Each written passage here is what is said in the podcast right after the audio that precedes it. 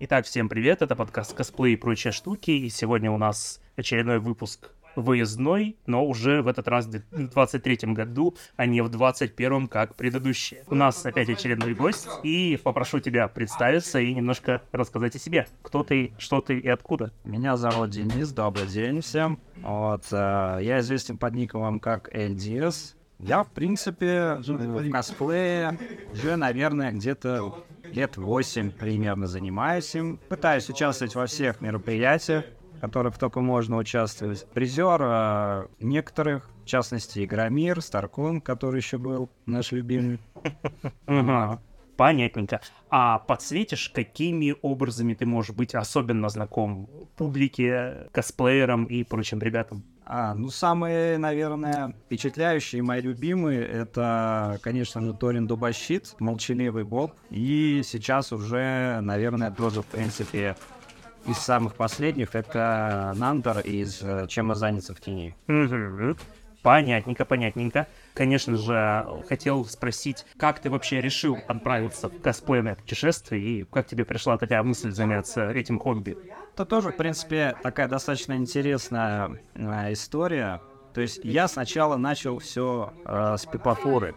То есть я сам делал там шлема, мечи какие-то крафтил, вот пытался их там из э, эпоксидки отливать, э, потом начал отливать уже из пластика, побольше денег как бы стало. Ну, то есть ты их продавал, не, не просто там как хобби? Нет, нет, я чисто себе. А, ага. Чисто хобби было, вот. Потом, соответственно, ну, как бы я, в принципе, то есть следил за косплеем, да, то есть, ну, Каноэ, например, за нашими, например, там, Жанна Рудакова. Вот, То есть я следил за косплеем, но как бы сам не участвовал. И вот в какой-то момент э, пару лет походил на фестивале и подумал, а почему бы и нет? Вот я что-то уже начал, что-то умею, и э, можно попробовать. Соответственно, ну, самый первый вот э, фестиваль, который был, это был, наверное, Стакон, да, где я был, э, ну, не 15 или 16 года? Э, 16 А, 16 Ага. 16 год, э, Старкон, но я там не был участником, я просто был в э, конкурсном косплее. Ага. И, конечно, там немаловажное а, такое отступление, да, что а, я, мы делали костюм достаточно в спешке, мне и моей жене. А что был за костюм? А, костюм был а, зимний солдат. А, ага. Ну вот. А, а у жены был костюм а, Поппи из Лиги Легенд. Ага. И очень как бы большое огромное спасибо Мак- Максу за то, что он чуть-чуть свистил как бы сроки для нас. Ага. Вот, а, и мы ему уже досылали, типа, прогрессы, что у нас вроде все готово, и он одобрил. Я думаю, это тоже немаловажный эффект. Конечно, конечно, потому что... Да, если бы мы пошли бы, может быть, все бы и изменилось. Да, потому что я помню, вот в 15 году тоже, когда на Старкон подавался, я подавался на вне конкурс, мне говорят такие, а может в конкурсе поучаствуешь? И такой, ну, пык-мык. Первый раз, ну ладно, давайте в, кон- в конкурс, и в итоге потом прибился и к э, групповому выступ- выступлению, потому что там была большая команда по Mass Effect в свое время, и тоже тоже сыграла немало- немаловажную роль. Вот. А касательно будущего, какие мысли про будущее? Косплейные планы или вообще какое-то движение в этой области? Ну, в принципе, на будущее уже готовится костюм. И так, на тот же самый... У меня на будущее, то есть на Мак и на Эпикон. А в Москве еще пока еще не знаю. Ну, пока еще из московских фестивалей у нас получается BubbleCon и EpicCon в Москве из крупных. Да. Ага. И еще есть там это FF Fashions, вот, Ага. тоже э, Москва и Питер. Ага, понятно. Ну да, в текущих условиях, я думаю, понятным всем причинам такие фестивали, как Игромир, к сожалению, уже пока перестали потенциально существовать. Но, как говорится, будущее покажет, как это все изменится.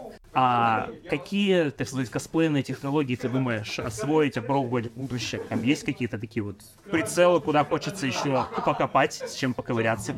Я думаю, что это достаточно такое неиспаканное поле, потому что появляется много новых материалов, новых технологий. То есть я сейчас сам даже начинаю кое-что э, тестировать, проверять, пробовать. То есть как минимум я хочу очень попробовать, если я правильно назову, пластизот, это который с- ну, пропускающий свет Ева.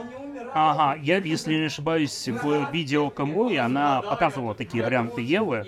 А, если не ошибаюсь, для Monster Hunter какой-то костюм она делала с похожими историями. Да. Ага. На самом деле, она уже достаточно ча- до- давно его использует. Ага. И да, Monster Hunter у нее был первый, потом она вот э, делала огромную э, из Overwatch. по- А, блин, да, ага. Демоническая. Да, да, да. То есть там тоже очень много подсветок. Ага. Очень хочется вот по- потестировать этот материал. Это, наверное, вот как раз вот самое такое вот на ближайшее. А с самой подсветкой играться с ардуинкой, вот, всяким программированием. Всего когда деле. Ага. И есть небольшой опыт как бы вот создания там и пресетов всяких. Ну, то есть ардуинки куплены, адресные ленты куплены, то есть все, есть. Не было, как говорится, не было просто такого костюма, который бы вот включал бы себя вот прям очень много. Мгм. Было бы, ну, вот на самом деле сейчас он готовится. Как раз посмотрим. Спойлер такой Да, закинули, да, да, спойлер. да. Ага. Ну, тут, как всегда, с этой подсветкой главное, чтобы источников энергии хватало, и они не били тебя током. Потому что помню, тоже один из участников подкаста, ну и мой хороший знакомый, да, как раз, рассказывал, что опять-таки на Старконе у него подсветку закоротило, и она била во время выступления его в пятую точку. Говорит, было очень неприятно выступать в такой ситуации. Но- Бывает, бывает. Да-да-да. Бывают случаи, да, и такие. Ага. И продолжая в тему современных технологий и их связи с косплеем, а что думаешь про бум нейросетей? Как думаешь, они помогут при работе с теми же самыми фотосетами и так далее? Потому что очень многие сейчас заморачиваются заменой фона, сделать 3D-фон красивый. Вот как думаешь, это потенциально может как-то помочь косплеерам? Или наоборот будет мешать, потому что люди будут говорить, ну какой это косплей, она картинки там нейронкой сгенерировала и теперь выкладывает. На самом деле сложно сказать э, по поводу вот именно замены фона, да, там еще что-то э, такого. Это, мне кажется, будет и так проглядываться, то есть не факт, что а, публике это будет нравиться, да. Но а, я считаю, что есть очень хороший э, элемент нейросети, который может подойти для косплея. А, вот, например, если у вас оригинал костюм, да, и, например, артов или еще чего-то, каких-то, не знаю, картинок, ничего нету. Вы его сами хотите придумать из каких-то, может быть, кусочков. И, в принципе, как для интереса, нейросеть может помочь в этом деле создать арт э, по вашим там запросам. Это очень интересно, мне кажется, момент. Ну и, конечно, тут всегда все еще возникают вопросы по поводу этичности, но тут не будем в эту тему сильно глубоко вдаваться, потому что там уже сломали много копий по поводу авторских прав и нейронных сетей. Но я думаю, стоит еще предложить один еще вариант использования. Это как раз референсы для фотосета, потому что часто достаточно трудно людям, которые не занимаются вот какими-то визуальными искусствами, сформулировать, как что они хотят видеть по итогам фотосета, и попробовать поэкспериментировать и просто посмотреть, какие кадры могут хорошо и выигрышно смотреться, и показать их тому же фотографу, и чтобы вы уже пришли к какому-то конечному решению, может быть тоже неплохой историей. Ну, На самом деле, да, действительно, это может быть неплохой история, потому что, во-первых, ну, для работы фотографа это будет точно 100% э, очень хорошая штука, потому что меньше времени будет тратить на то, чтобы, например, придумать сам какие-то позы, потому что ничего, например, не скинули, да. И, в принципе, самому э, тому же косплееру, да, или модели будет интересно посмотреть, как это сразу же будет выглядеть. Ну да, потому Вот. что И он, например, случае... скажет, я хочу так, например, в фильме там где-то, ну, э, скажем так, э, референсов никаких нету, там, Ага. но я хочу вот сделать вот так вот. И, в принципе, да, возможно, было бы интересно посмотреть. Ну да, потому что в ином случае смотреть, искать какие-то референсы самостоятельно, но это сколько времени займет и найдешь ли ты нужное, тоже вопрос. Тут понятно, понятно, тоже гарантии нет, что что-то найдется, но может и найдется. Почему не попробовать? Вот, так что будет интересно посмотреть, куда это все выльется. Да, это интересная тема. И будем потихоньку подходить к концу, завершать этот короткий выездной выпуск.